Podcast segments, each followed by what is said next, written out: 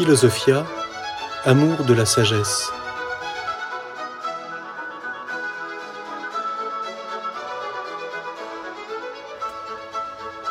L'histoire de la philosophie.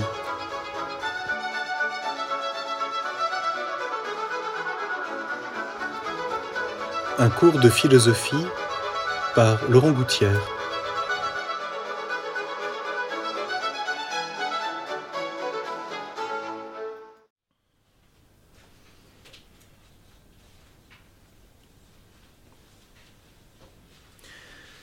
Donc la dernière fois, nous nous sommes euh, penchés, arrêtés sur euh, ce monde des grandes épopées homériques. Et euh, nous allons commencer à aborder ce que l'on a pu appeler, après ce moment, on pourrait dire, presque hors du temps, Homère étant quelque chose de très élaboré de façon très longue, ce qu'on a appelé la période archaïque. On peut d'ailleurs mettre ça en parallèle avec l'art grec archaïque et qui dure jusqu'aux guerres médiques, donc au début du 5e siècle avant Jésus-Christ, euh, qui verra la victoire d'Athènes et de Sparte et qui inaugure ce qu'on appelle ensuite l'âge classique. Et cet âge archaïque voit naître euh, une poésie, euh, du théâtre dont va se dégager peu à peu cette, au, cours de cette période la philosophie proprement dite, notamment à partir du VIe siècle avec ce que nous verrons, euh, euh, les philosophes euh, physiciens, les pythagoriciens, etc., où il y aura proprement dit peu à peu une réflexion qui se dit philosophique. Peut-être, il est bon de nous rappeler au passage que le premier qui a employé le mot philosophe, c'est Pythagore. Et donc, les philosophes ont, dans cette période archaïque, encore assez souvent recours au discours poétique et à, un cadre religieux peu dégagé encore de tout le thème mythique, de tous les thèmes de, la mythologie. J'aimerais citer ici une remarque de Jacqueline de Romilly encore, qui est toujours passionnante à lire quand il s'agit de cette période. Euh, je, la cite, Il faudra la lutte contre le barbare, c'est-à-dire contre les Perses, hein, et la prépondérance athénienne, pour que se déploie au 5e siècle, donc à l'âge classique, une littérature dont la cité sera le centre et l'homme la mesure. Ça, c'est ce que les sophistes en particulier, quand on dit que l'homme est la mesure de toute chose, c'est Protagoras, mais c'est quelque chose qu'on trouve déjà un peu avant, et c'est Athènes qui va, au fond, euh, dans une maturité nouvelle, reposer le problème de la cité et de la place de l'homme qui est euh, le maître de toute chose, de son agir, du monde physique, de l'art, etc l'âge archaïque est encore un âge où on voit cela peu à peu se, mettre en œuvre de façon très sporadique. Alors dans ce moment de, l'histoire de la pensée philosophique grecque, Hésiode, donc le poète Hésiode, constitue euh, euh, aux alentours du 7e siècle, euh, a été très souvent mis en parallèle avec Homère. D'abord par la forme littéraire, parce qu'il écrit avec la même forme poétique, en hexamètre dactylique, donc une forme bien précise de la poésie grecque, et cependant nous sommes devant un monde déjà tout à fait différent. Hésiode, c'est d'abord un berger, c'est un, paysan, alors que Homère apparaît plutôt comme un monde de guerriers et plutôt plus aristocratique. C'est un paysan de Béotie, son père est venu s'installer en Béotie, et euh, il est quelqu'un qui s'occupe de... Hésiode, il s'occupe de ses moutons, il s'occupe de, de ses champs. Euh, il va d'ailleurs réfléchir euh, très longuement sur les travaux des champs. Il nous reste de lui deux œuvres, deux grands poèmes. La Théogonie d'une part, donc la Genèse des dieux, Théogonie, la Genèse des dieux, et puis les travaux et les jours, qui sont deux œuvres bien différentes, mais qui toutes les deux nous donnent euh, un panorama de, à la fois, on pourrait dire, de choses très concrètes de la vie humaine. Euh, on verra que Hésiode est le premier à réfléchir sur des choses très quotidiennes. Et puis, en même temps, un héritage qui vient de toute la mythologie très ancienne. On a retrouvé dans des fouilles archéologiques des textes très anciens, euh, ougaritiques en particulier, qui montrent que euh, Hésiode a bien, de fait, hérité de tout un ensemble de mythes et de, thèmes mythologiques qui étaient très communs. Il y a donc un aspect très archaïque chez Hésiode. Il est quelqu'un qui vient euh, reprendre et écrire sous une forme poétique toute une tradition mythologique et d'autre part des choses très nouvelles, tout à fait remarquables, qui le démarquent même très clairement d'Homère. Donc d'abord, prenons les choses d'une façon très, très, très euh, dans l'ordre. La théogonie et les travaux et les jours nous montrent d'abord donc des choses héritées. Euh, alors là, il y a des choses très simples, si je puis dire, à, essayer de comprendre. Hésiode est quelqu'un qui va simplement, devant ce foisonnement des mythes devant lesquels la culture grecque se trouve, il va chercher à établir un ordre. Et c'est là où, d'une certaine façon, euh, Hésiode apparaît comme tout à fait euh, philosophe. Un ordre qu'il va d'ailleurs distinguer en, en, deux ordres différents. Il y a un ordre de l'origine. De tout cela, dira Hésiode en s'adressant aux muses, dites-moi ce qui fut en premier. Au commencement donc fut il y a donc chez Hésiode un ordre génétique, une origine des choses. Qu'est-ce qui est premier dans la multiplicité des dieux et d'où sont-ils nés? Il y a donc une philosophie déjà, même si sous une forme très mythologique et très poétique, une philosophie qui cherche à ordonner les choses à partir de l'origine des choses. C'est quelque chose de Aujourd'hui, un philosophe comme Michel Onfray dit par exemple qu'on ne devrait jamais aborder un problème sans se demander l'origine de ce problème. D'où cela est-il venu? Une méthode qu'on qualifie aujourd'hui quelquefois d'archéologique, mais cette question est absolument ancienne. C'est Hésiode le premier qui cherche à comprendre les choses par leur origine. Et on sait combien devant des événements, euh, sans parler nécessairement de la généalogie des dieux, euh, il est intéressant quelquefois de se demander d'où est venu ce problème. D'où vient que nous en sommes rendus là aujourd'hui? Pourquoi aujourd'hui la Russie attaque-t-elle l'Ukraine? Quelle est cette question? Pourquoi c'est comme ça? D'où cela est-il venu? Hésiode est le premier qui se pose la question d'un ordre l'origine des choses.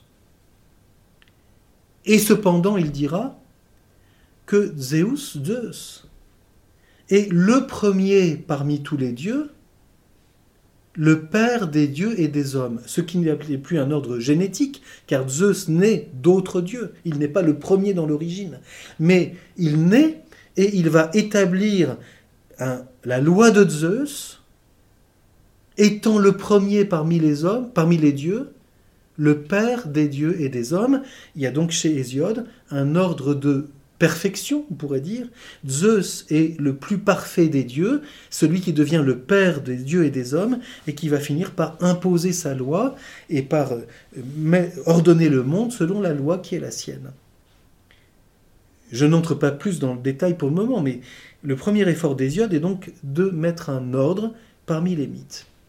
Et donc de, euh, y compris avec beaucoup de maladresse quelquefois, des contradictions apparentes, etc., euh, une façon de vouloir organiser un peu tout ce foisonnement qu'il hérite d'une tradition euh, très ancienne et, pour une part extrêmement difficile à dégager et à retrouver.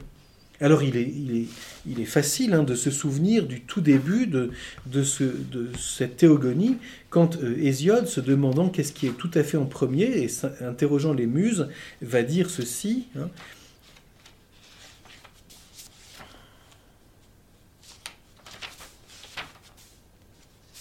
Avant tout fut abîme, puis terre au large flanc, assise sûre à jamais offerte à tous les vivants, et amour, le plus beau parmi les dieux immortels, celui qui rompt les membres et qui dans la poitrine de tout Dieu comme de tout homme, dompte le cœur et le sage vouloir.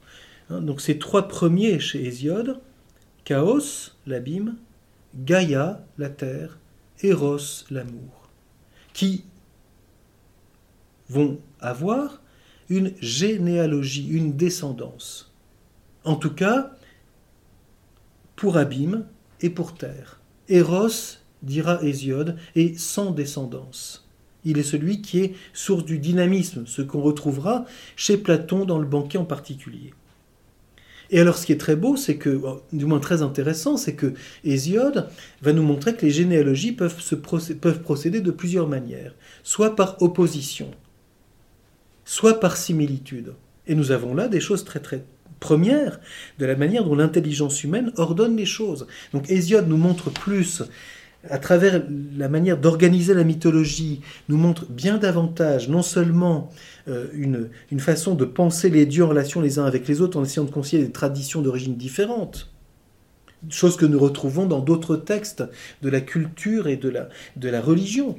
Pensons, euh, quand ici des textes de tradition religieuse, aux sources différentes qui ensuite composent un texte qui comporte des origines différentes. Hésiode a fait cela avec la mythologie. Et donc, mais ce qui est très intéressant, c'est qu'ensuite il cherche à voir comment les choses s'engendrent les unes des autres. Il y a des engendrements qui se font, des générations qui se font par division, par opposition. La nuit engendre le jour, etc. Ou au contraire par similitude. Et donc, deux manières différentes de voir comment les choses procèdent les unes des autres. Nous sommes ici devant des choses extrêmement fondamentales de l'intelligence humaine. D'ailleurs, euh, nous, trouvons chez Hésiode, euh, qui préside à ces généalogies successives, des divinités qui sont en fait des façons de personnifier des notions morales. L'orgueil, la démesure, la bienveillance président à ces généalogies successives. Autrement dit, Hésiode montre que ce qui fait euh, se mouvoir ce monde mythologique, ce sont des notions qui en fait sont profondément des choses que nous retrouvons chez les hommes. Donc après la distinction de cet ordre, euh, autre aspect que nous trouvons dans l'autre œuvre d'Hésiode, euh, Hésiode, dans, donc dans les travaux et les jours, hérite aussi de toute une façon de réfléchir sur euh, la vie quotidienne, euh, la vie humaine dans ses difficultés. Donc Hésiode raconte une, une histoire d'héritage qu'il a divisé et qu'il a opposé à son frère qui s'appelle Persès. Euh, le problème du mariage, qu'en est-il de savoir quelle femme il faut épouser, euh, à quelle saison faut-il travailler les champs, à quelle saison, et faut-il observer le vol des oiseaux, etc. Quand est-ce qu'il faut sortir le bateau de l'eau pour qu'il passe l'hiver, etc. Donc on, on presque dit, on dirait presque une espèce de description d'un traité de morale paysanne et de coutume. Donc là aussi, hérité, quand on lit Hésiode dans les travaux et les jours, on voit une vie quotidienne. On se trouverait presque devant un tableau euh, euh, des gens qui sont au champ et qui sont en train de travailler. Hésiode nous, nous montre cette poésie de la vie quotidienne. Et donc là aussi, c'est beaucoup plus, c'est très concret. Autant euh, euh, Homère nous montrait un monde de guerre, un monde ensuite héroïque, autant Hésiode nous montre un, monde euh, très quotidien, un monde, j'allais dire, très humain, fait de ce que c'est que la coutume. Je souligne au passage que c'est sur ce terreau-là que naîtra ensuite toute la réflexion éthique de la philosophie. La coutume, la manière dont les gens vivent, est-ce que c'est quelque chose d'humain? Qu'est-ce que la loi vient changer là-dedans? Qu'en est-il des vertus? Qu'en est-il de la diversité des coutumes, ici ou là Y a-t-il quelque chose d'humain qui se vit de façon différente à travers tout cela? Autrement dit, la philosophie ne naît pas à partir de rien. Elle naît à partir de la vie humaine et qui peut être elle-même décrite, voire euh, magnifiée, euh, euh, réfléchie, exprimée dans des textes qui sont plus poétiques ou, littéraires que d'abord explicitement philosophiques. Et donc on voit là aussi que dans les travaux et les jours, Hésiode hérite de toute une façon de, de vivre qui est celle qu'il décrit et qu'il a reçue.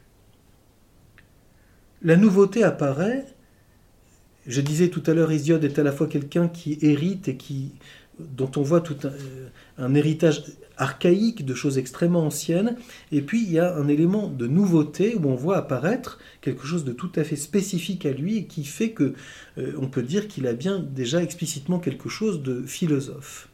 D'abord, euh, Hésiode s'exprime à la première personne. C'est la première fois dans la philosophie grecque et dans la pensée grecque qu'un homme dit je. Dites-moi, dit-il aux muses, ce qu'il en est d'eux. Et donc, il se met en scène comme l'homme inspiré, et d'ailleurs, l'homme inspiré par les muses. Et c'est pour ça qu'au début de chacun de ces deux poèmes, il écrit un hommage aux muses. Le, trait qui caractérise ces muses, je vais lire ce texte qui est quand même assez extraordinaire, c'est que les muses sont chargées non seulement de l'inspirer poétiquement, mais de lui faire euh, euh, découvrir la vérité.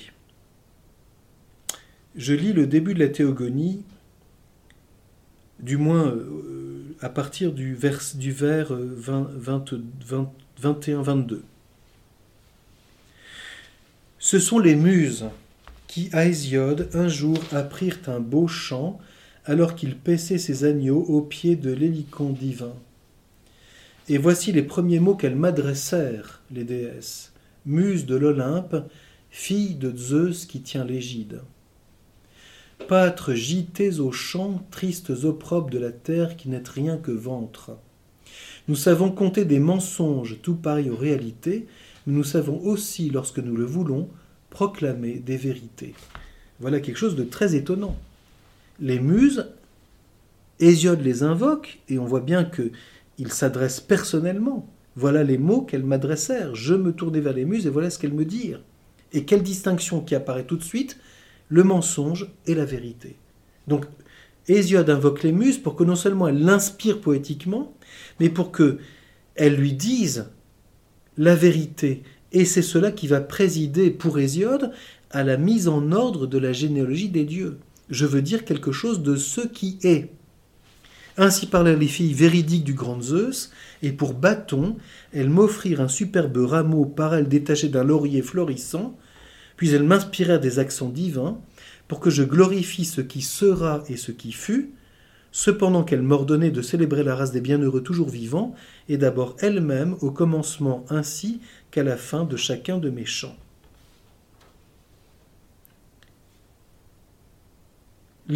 Après, il est dit ceci encore les muses dans l'Olympe réjouissent le grand cœur de Zeus leur père quand elles disent ce qui est, ce qui sera, ce qui fut, de leur voix à l'unisson. Voyons bien, la vérité, c'est dire ce qui est, ce qui fut, ce qui sera, avec, comme je l'ai dit il y a quelques instants, cette mise en ordre selon deux ordres différents, l'ordre de l'origine et l'ordre de perfection où tout s'achève dans le règne de Zeus qui va tout soumettre à sa loi.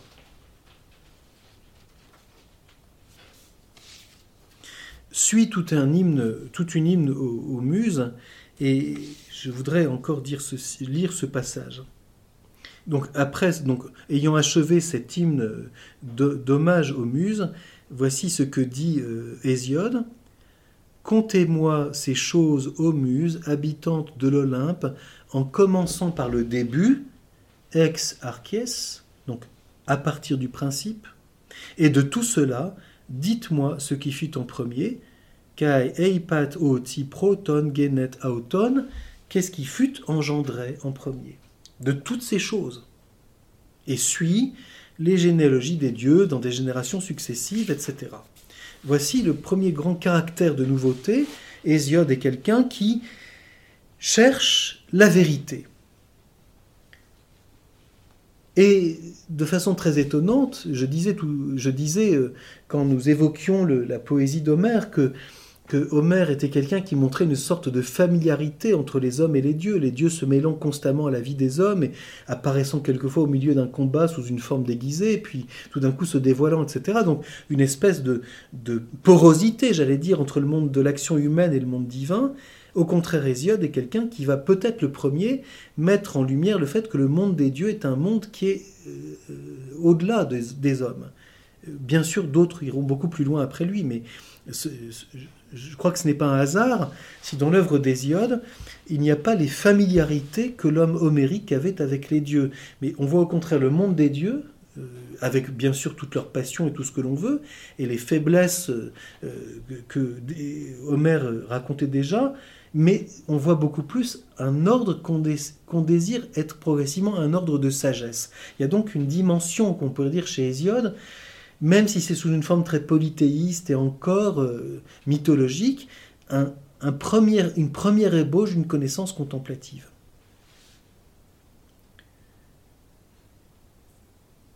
Dans les travaux et les jours, ce qui est très euh, nouveau, c'est que Hésiode ne se contente pas de faire le, dire l'inventaire des coutumes et des traditions, mais il décrit sa vie, ses tourments, ses disputes avec son frère, sa conception de la vie et de la justice, et donc donne un tour très personnel à la réflexion qui est la sienne.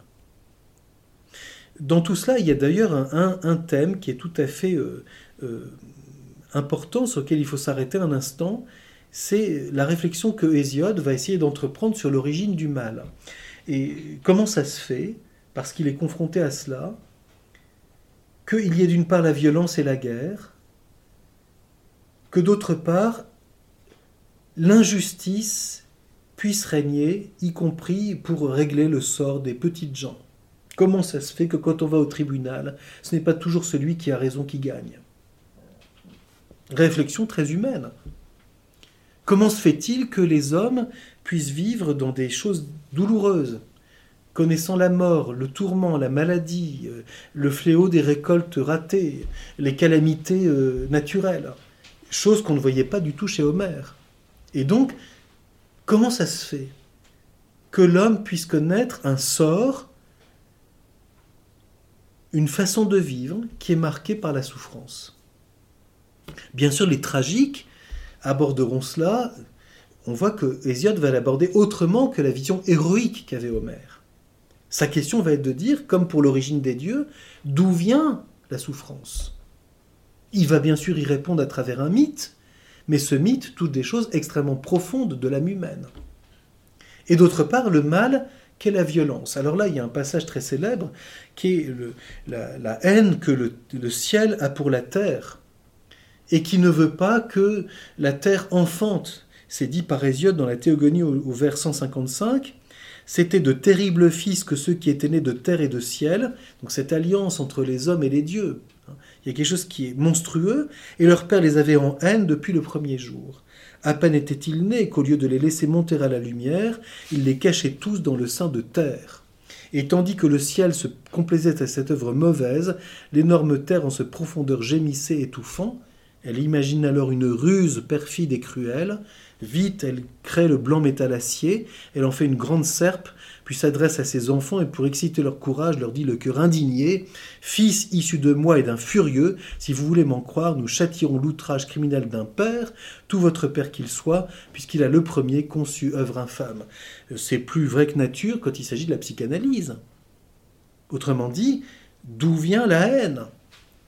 D'où vient le fait que la terre va faire surgir, donc la mère, la terre maternelle, va faire surgir chez ses fils le fait de vouloir supprimer et mutiler leur père. C'est très fort comme vision.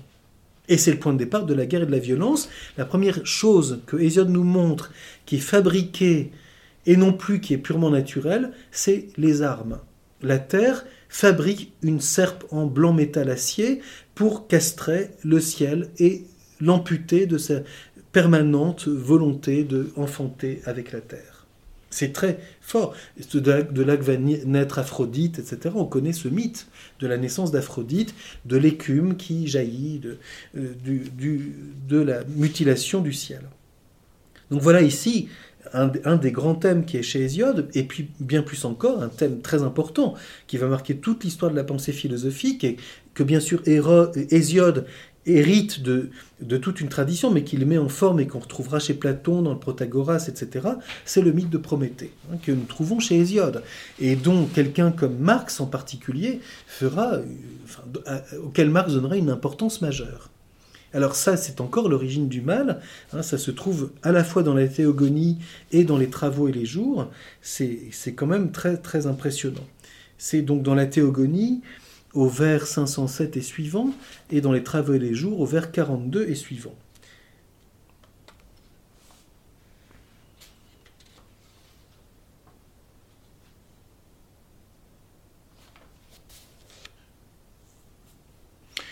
Je ne lis pas tout parce que nous connaissons bien le point de départ de ce, de ce mythe, mais euh, ce qui me semble important, c'est ce que souvent on oublie de mentionner.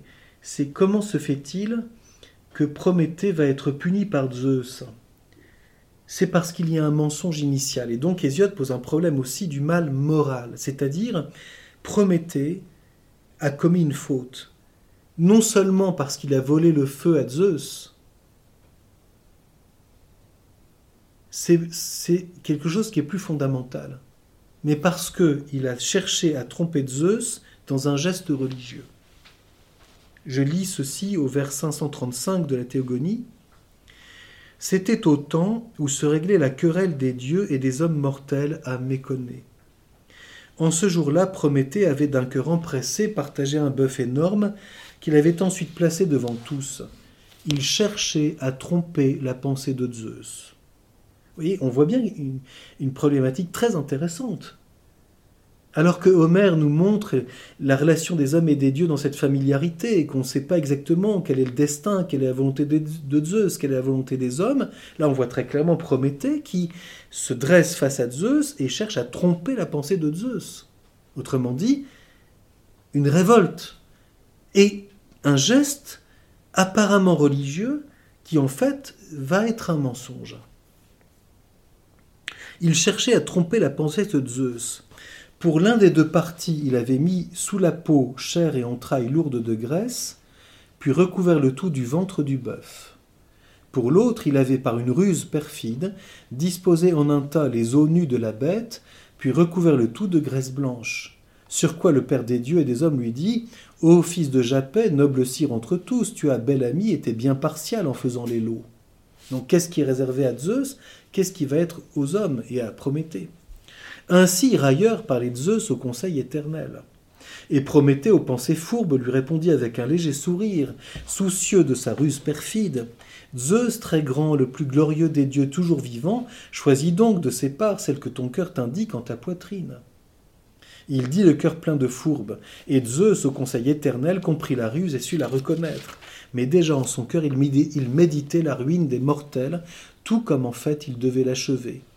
De ses deux mains, il souleva la graisse blanche, et la colère remplit son âme, tandis que la bile montait à son cœur à la vue des os nus de la bête trahissant la ruse perfide. Et aussi bien est-ce pourquoi, sur la terre, les fils des hommes brûlent aux immortels les os nus des victimes sur les autels odorants. Chose qu'on trouve toujours dans les textes antiques. C'est à cause de cette histoire que c'est comme ça qu'on fait aujourd'hui. On trouve exactement la même chose dans la Bible. Si les Juifs ne mangent pas le, euh, le jarret, c'est parce que à cause du combat de Jacob contre l'ange et qu'on ne mange pas le nerf sciatique. Donc euh, c'est extraordinaire. Donc on, explique par un mythe ou par une référence à un événement un geste religieux qui est un interdit. On, brûle les os aux immortels en souvenir de ce qu'a fait Prométhée. Et indigné, l'assembleur de nuées Zeus dit ah, fils de Japet qui en sait plus que nous le monde, je le vois, bel ami, tu n'as pas encore oublié la ruse perfide. Ainsi, irrité par les Zeus au conseil éternel, et dès lors de cette ruse, gardant toujours le souvenir, il se refusait à diriger sur les frênes l'élan du feu infatigable. Voilà l'origine. Zeus a retiré aux hommes le feu, c'est-à-dire il ne fait plus tomber la foudre qui fait que les hommes peuvent ensuite garder le feu, pour punir Prométhée qui a menti. Et donc Zeus dit, puisque c'est comme ça, il n'y a plus le feu. Et du coup, le fils de Japet sut le tromper et déroba au creux d'une férule l'éclatante lueur du feu infatigable. Il a volé au dieu le feu, dont on a été privé, parce que d'abord, il y a une faute de mensonge contre Zeus. Replaçons donc le mythe dans, j'allais dire, sa complétude. On oublie souvent. On dit oui, Prométhée a volé le, feu au, au, dieu, et à cause de ça, il est enchaîné sur un rocher, et son foie est mangé tous les jours par un aigle. Oui, très bien. Mais d'où ça vient? Alors bien sûr, il y aura des explications diverses. Il y a d'autres mythes qui raconteront les choses d'une façon différente. Mais ici, on voit bien chez Hésiode. La première faute, c'est un mensonge. Ensuite, puisque Zeus se venge, Prométhée vole le feu. Et alors là, Zeus crée un mal pour se venger définitivement. Zeus, qui gronde dans les nues, fut mordu profondément au cœur et s'irrita en son âme quand il vit briller au milieu des hommes l'éclatante lueur du feu. Donc du haut de ces nuages, n'est-ce pas, il voit qu'il y a le feu qui reste sur la terre, donc ça brille, ça brûle. Donc, on m'a roulé. Aussitôt, en place du feu, il créa un mal destiné aux humains.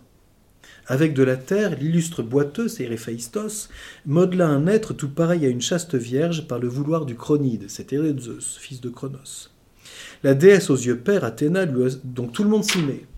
Héphaïstos forge la Vierge, euh, Athéna la revêt de vêtements, la part d'une robe blanche, tandis que de son front ses mains faisaient tomber un voile aux mille broderies, merveille pour les yeux. Donc une œuvre de séduction. Autour de sa tête, elle posa un diadème d'or, forgé par l'illustre boiteux lui-même de ses mains à droite pour plaire à Zeus son père. Il portait d'innombrables ciselures, merveilles pour les yeux, images des bêtes que par milliers nourrissent la terre et les mers. Et Phaïstos en avait mis des milliers, et un charme infini illuminait le bijou, véritable merveille, toute semblable à des êtres vivants. Donc, cette femme est magnifique, paraît de tous les, les, vêtements les plus somptueux et les bijoux les plus extraordinaires. Et quand, en place d'un bien, Zeus eut créé ce mal si beau, ce mal si beau, il l'amena où étaient Dieu et homme, superbement paré par la Vierge aux yeux pères, la fille du Dieu fort. Et les dieux immortels et les hommes mortels allaient s'émerveiller à la vue de ce piège profond et sans issue destiné aux humains. Car c'est de celle-là qu'est sortie la race, l'engeance maudite des femmes, terrible fléau installé au milieu des hommes mortels. Ah, voilà le mythe de l'origine du mal. La fameuse Pandore qu'on retrouvera dans les travaux et les jours où là, et le pauvre Hésiode justifie par là qu'il est malheureux en ménage. On voit bien. Donc bien sûr, ce n'est pas très féministe, n'est-ce pas?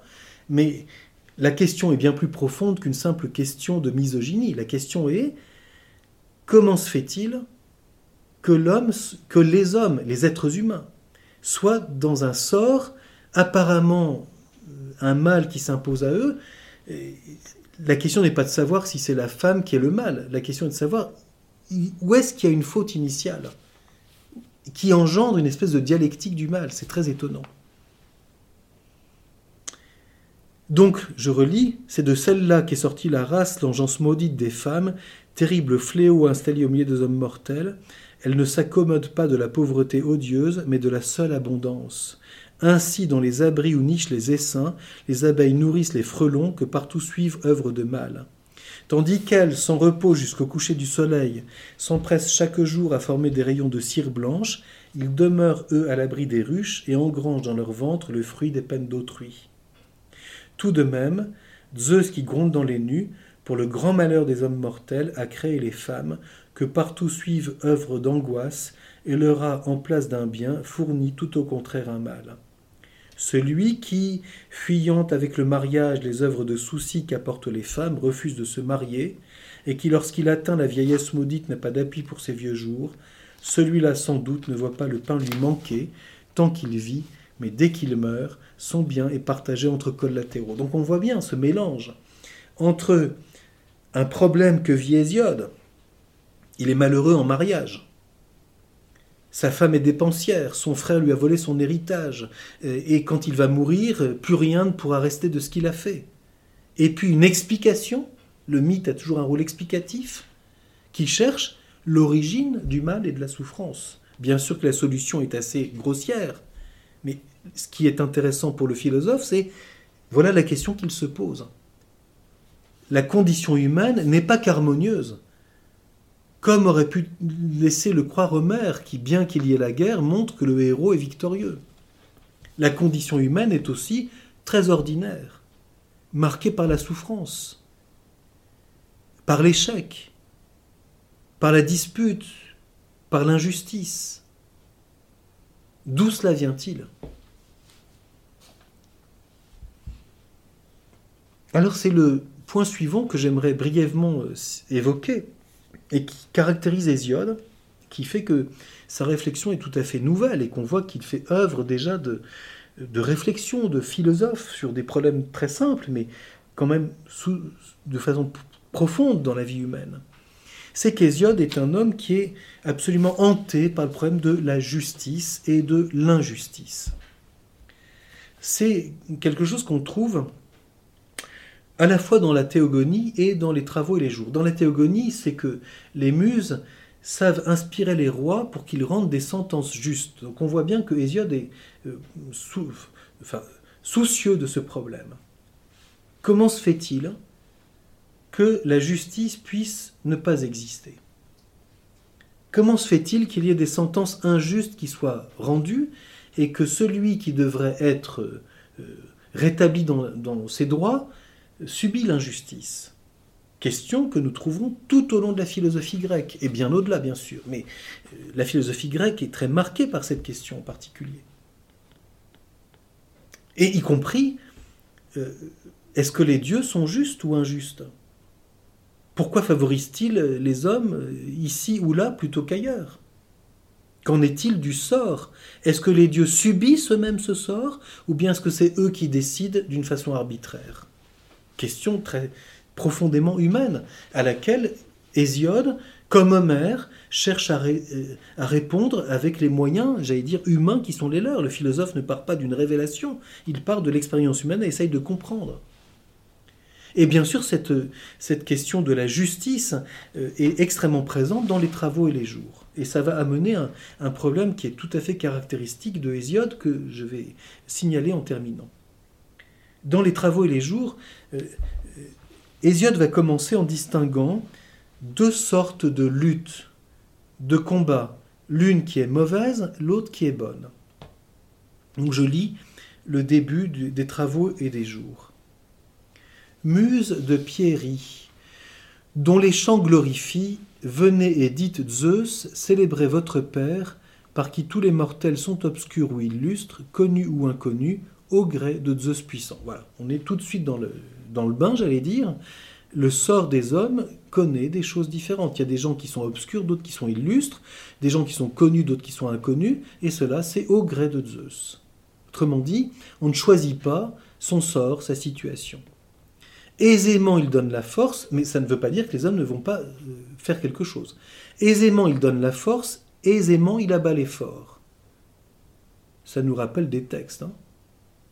Il exalte les pauvres, il euh, humilie les puissants, c'est chez Hésiode. Il poile les superbes et exalte les humbles. Aisément, il redresse les âmes torses et sèche les vies orgueilleuses. Zeus, qui gronde sur nos têtes, assis en son palais très haut entends ma voix, regarde, écoute, que la justice règle tes arrêts à toi. C'est incroyable. Hein. il s'adresse à Zeus en disant Écoute ce que je raconte. Et maintenant, rends justice. Moi, je vais à Persès, chacun son rôle, hein, faire entendre des vérités. Persès, c'est le frère d'Hésiode. Donc toi là-haut, hein, qui règle les sorts des hommes, bouge-toi pour que la justice existe. Quant à moi, je vais causer à mon frère et mon frère qui m'a volé mon héritage, à qui je vais faire comprendre qu'il serait grand temps qu'il change d'attitude. Donc, justice divine, justice humaine. Alors, voici ce qu'il dit. Ne disons plus qu'il n'est qu'une sorte de lutte. Sur cette terre, il en est deux. L'une sera louée de qui la comprendra, l'autre est à condamner. Leurs deux cœurs sont bien distincts. L'une fait grandir la guerre et les discords funestes, la méchante. Chez les mortels, nul ne l'aime. Mais c'est contraint par le seul vouloir des dieux que les hommes rendent un culte à cette lutte cruelle. Ah, il y a la rivalité, il y a la jalousie, il y a l'orgueil, il y a la démesure, et ça, les hommes, bah, ils subissent leur sort. Alors d'où ça vient, euh, voilà, en tout cas, c'est mauvais.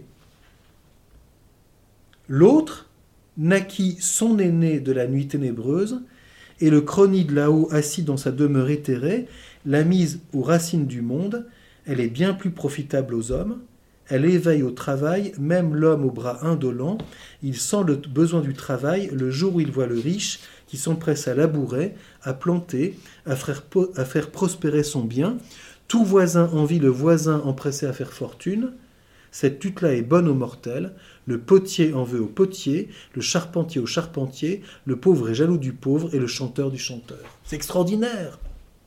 Donc il y a une lutte mauvaise qui engendre la guerre et que les hommes subissent.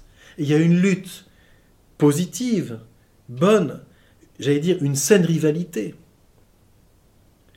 qu'il appelle la jalousie, la rivalité, etc., mais qui est le fait que si je me compare aux voisins, eh ben, faut que je me mette au boulot.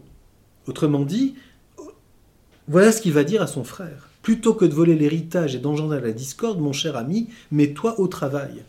C'est ce qu'il dit. Pour toi, Persès, assure bien ces avis dans ton cœur, et que la lutte qui se complète au mal ne t'arrache pas au travail pour épier les querelles, l'oreille tendue sur la place. Ça, c'est extraordinaire. Si tu travaillais, tu t'occupais pas d'autrui dans, dans des histoires idiotes. Donc, mets-toi au travail. Il se soucie peu des querelles et des harangues de la place, donc des cancans, l'homme qui n'a pas chez lui pour vivre une abondante réserve recueillie en sa saison du fruit de la glèbe, du blé de Déméter. Attends donc d'en avoir suffisance avant de soulever querelle et discorde pour prendre le bien d'autrui. Donc, tu as volé mon héritage, tu devrais te mettre au travail parce que ça t'éviterait de, ayant tout ce qu'il te faut, de t'occuper des bavardages sur la place publique et de perdre ton temps dans les querelles et les jalousies. C'est extraordinaire. Donc voilà. Et ensuite, euh, Hésiode euh, poursuit en reprenant une nouvelle fois dans les travaux et les jours le mythe de Pandore. Les dieux ont caché ce qui fait vivre les hommes, sinon sans effort tu travaillerais un jour pour récolter de quoi vivre toute une année sans rien faire. Comment se fait-il qu'il faut travailler, travailler, travailler? Ben, Si les dieux ne nous avaient pas mis dans le malheur, on aurait en une journée travaillé pour toute une année. Oui, un paradis perdu. Vite au-dessus de la fumée, tu prendrais le gouvernail, c'en serait fini du travail des bœufs et des mules patientes. Mais Zeus t'a caché ta vie, le jour où l'âme en courroux, il se vit dupé par Prométhée aux pensées fourbes. Et revient le mythe de Pandore, qui va être détaillé encore un peu différemment. Hein, il leur cacha le feu, ce fut encore le bras fif de Japet, qui pour les hommes, etc. Alors là, ce qui est assez drôle, c'est qu'il y a même une ironie. Donc je lis un peu plus loin, le vers 59. Il dit et éclate de rire le Père des dieux et des hommes, et il commande à l'illustre. Donc on voit Zeus qui éclate de rire. Je vais bien les avoir. Il commande à Héphaïstos, donc il fait une petite commande au forgeron Héphaïstos, de tremper d'eau un peu de terre sans tarder. Donc là, c'est de la poterie. D'y mettre la voix et les forces d'un être humain, et d'en former, à l'image des déesses immortelles, un beau corps aimable de vierge. Athénée lui apprendra ses travaux, le métier qui tisse mille couleurs, Aphrodite d'or sur son front répandra la grâce, le douloureux désir, les soucis qui brisent les membres, tandis qu'un esprit impudent, un cœur artificieux, seront sur l'ordre de Zeus mis en elle par Hermès, le messager tueur d'Argos. Il dit, et tous obéissent au Seigneur Zeus, etc. La race humaine vivait auparavant sur la terre à l'écart et à l'abri des peines, de la dure fatigue, des maladies douloureuses qui apportent le trépas aux hommes. Mais la femme, enlevant de ses mains le large couvercle de la jarre, les dispersa par le monde et prépara aux hommes de tristes soucis. Mais ce qui est magnifique, seul l'espoir restait là, à l'intérieur de son infrangible prison, sans passer les lèvres de la jarre, et ne s'envola pas au dehors, car Pandore déjà avait replacé le couvercle par le vouloir de Zeus, assembleur des nuées qui portent l'égide. Mais des tristesses en revanche innombrables errent au milieu des hommes. La terre est pleine de maux, la mer en est pleine. Les maladies, les unes de jour, les autres de nuit, à leur guise visitent les hommes, apportant la souffrance aux mortels. En silence, car le sage Zeus leur a refusé la parole, ainsi donc, il n'est nul moyen d'échapper au dessein de Zeus. Donc déjà une réflexion sur le gouvernement divin. Zeus a un dessein et il a voulu tendre un piège aux hommes. Bien sûr qu'on est loin d'une vision d'un Dieu bon. Dieu est à la source d'un certain mal. Question tout à fait importante. Est-ce Dieu qui veut le mal? Les gens, on voit bien cette, réflexion, j'allais dire, très très euh, euh, simple. Il est fréquent d'entendre les personnes dire Je ne sais pas ce que j'ai fait à Dieu pour avoir un malheur pareil. Donc Hésiode est dans cette réflexion. Je suis devant des malheurs, la maladie, la souffrance, la mort, euh, mon mariage est un échec, mon frère est un voleur, mon père m'a rien laissé, et je vais mourir sans rien laisser à qui que ce soit. La vie humaine est impossible. Pourquoi ça? Ah ben parce que Zeus nous a fait, etc. À cause d'un mensonge. Donc, y a-t-il une faute initiale? Y a-t-il un sort auquel on ne peut pas échapper? Cependant, deux choses positives dans cette, j'allais dire, anthropologie très simple. La première, bien que, à cause de la curiosité de Pandore, tous les dons divins se soient envolés, quelque chose reste par la volonté de Zeus, l'espoir au fond de la jarre. Autrement dit, malgré la situation humaine si rude, l'espérance, l'espoir demeure. L'espoir d'un jour meilleur, la conquête éventuelle d'un bonheur, etc. Et comment cela se traduit-il dans une lutte positive où c'est le travail qui est la clé pour garder cette, cette espérance tu peux te contenter de rien faire toute la journée, de jalouser et d'être dans des querelles parce que le voisin a plus que toi, mais tu peux aussi te mettre au travail en te disant qu'après tout tu t'en occupes plus et que c'est ce que tu fais qui va te permettre de vivre. Autrement dit, une façon de repenser la justice liée au travail. Alors là, il y a quelque chose de très important à entendre, c'est que euh, Hésiode est le premier philosophe à réfléchir sur l'expérience du travail. Et c'est très important à voir, puisque pendant des siècles, on, oubliera cette dimension de l'expérience humaine dans la réflexion philosophique. Hésiode est, est quelqu'un qui, le premier, de façon évidemment très embryonnaire, très simple, montre le rôle du travail. Donc je termine là-dessus, c'est dans Les Travaux et les Jours, c'est les vers 298 et suivants. Et on va entendre des choses très étonnantes.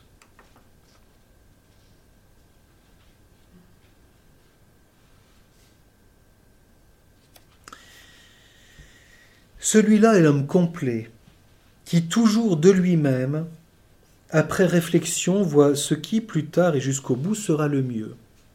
Celui-là a son prix encore qui se rend aux bons avis.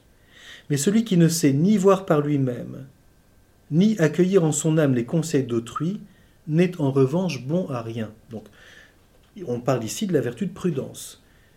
L'homme par lui-même voit ce qui est bon, ou bien au moins il sait écouter le conseil d'autrui et parce qu'il ne voit pas par lui-même, suivre ce qui lui est dit de façon opportune. Mais celui qui fait ni l'un ni l'autre n'est bon à rien. Va, souviens-toi toujours de mon conseil, il s'adresse à Persès, travaille Persès. Donc est-ce que tu sais, toi qui ne fais rien, au moins écouter mon conseil, travaille. Travaille Persès, noble fils, pour que la fin te prenne en haine et que tu te fasses chérir de l'auguste Déméter au front couronné, qui remplira ta grange du blé qui fait vivre. La faim est partout la compagne de l'homme qui ne fait rien. Les dieux et les mortels s'indignent également contre quiconque vit sans rien faire, et montrent les instincts du frelon sandard qui, se refusant au travail, gaspille et dévore le labeur des abeilles. Une image qui revient. Hein. Applique-toi de bon cœur aux travaux convenables, pour qu'en sa saison, le blé qui fait vivre emplisse tes granges.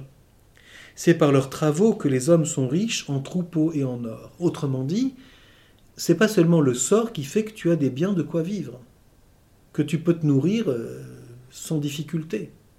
C'est par leurs travaux, on va donc apparaître une autonomie de l'homme par le travail. C'est par leurs travaux que les hommes sont riches en troupeaux et en or. L'adage bien mal acquis ne profite jamais est d'Hésiode. C'est dans les travaux et les jours. C'est par le travaux que les hommes sont riches en troupeaux et en or, rien qu'en travaillant, ils deviennent mille fois plus chers aux immortels. Et là, il y a une phrase extraordinaire. Il n'y a pas d'opprobre à travailler. L'opprobre est de ne rien faire. Si tu travailles, celui qui ne fait rien bientôt envira ta richesse richesse toujours est suivie de mérite et de gloire. Dans la condition où t'as placé le sort, rappelons-nous que c'est ce qui commence les travaux et les jours. Zeus a mis les hommes, euh, les inconnus, les autres inconnus, les autres euh, avec la gloire, les autres tout à fait euh, méprisés. Peu importe, c'est ton sort. Tu n'y peux rien. Dans la condition où tu as placé le sort, ton intérêt est de travailler et détournant du bien d'autrui ton esprit léger, donc celui qui travaille devient léger, parce qu'il s'occupe plus du bien d'autrui qu'il imagine, jalouse, convoite, compare, vole, ou détruit par, par jalousie. Détournant du bien d'autrui ton esprit léger, de recourir au travail pour assurer ton pain, ainsi que je t'y engage. C'est une honte mauvaise qui suit les pas de l'indigent, la honte est liée au malheur, comme l'audace au bonheur. etc. Donc on a ici quelque chose de très très beau. Hein. Dans les travaux et les jours, on voit bien la nouveauté. C'est que, voyant la condition humaine, et la tradition va dire, ben, on a été mis dans ce sort, on n'y peut rien. Et puis voilà, on subit un sort douloureux. Il y a des gens qui ont de la chance, il y en a qui n'en ont pas.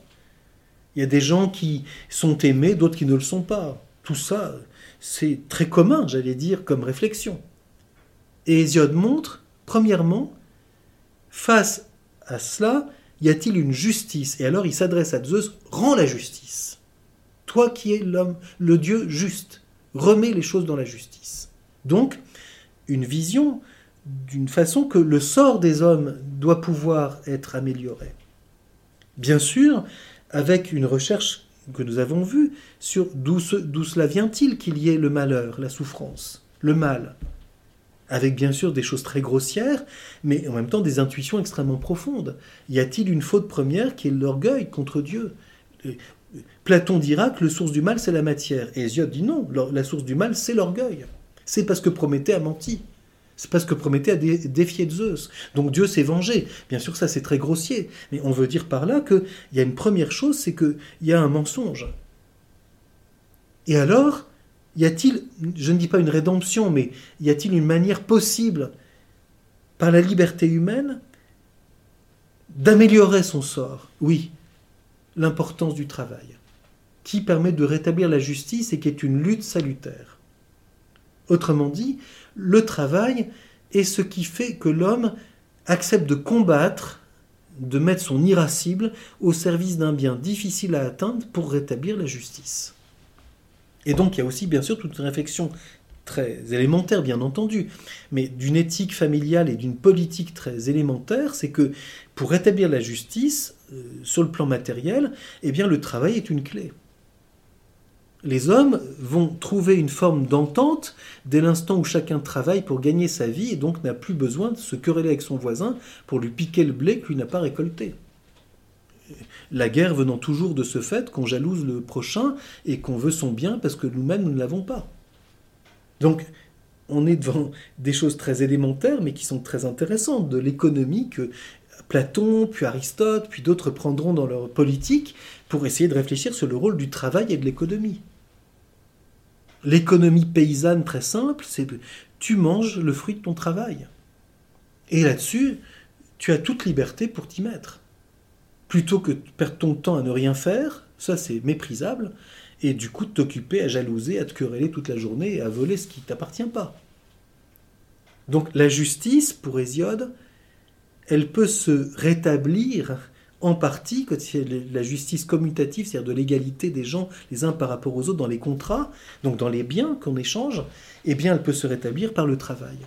Donc ici tout un rôle tout à fait premier que nous retrouverons ensuite dans bien des aspects de la philosophie grecque. Donc nous continuerons en voyant comment peu à peu, dans cet âge archaïque, est née toute une, diversité de réflexions philosophiques sur l'origine du monde, euh, le, destin des hommes, etc., après ces premiers moments que sont Homère puis Hésiode.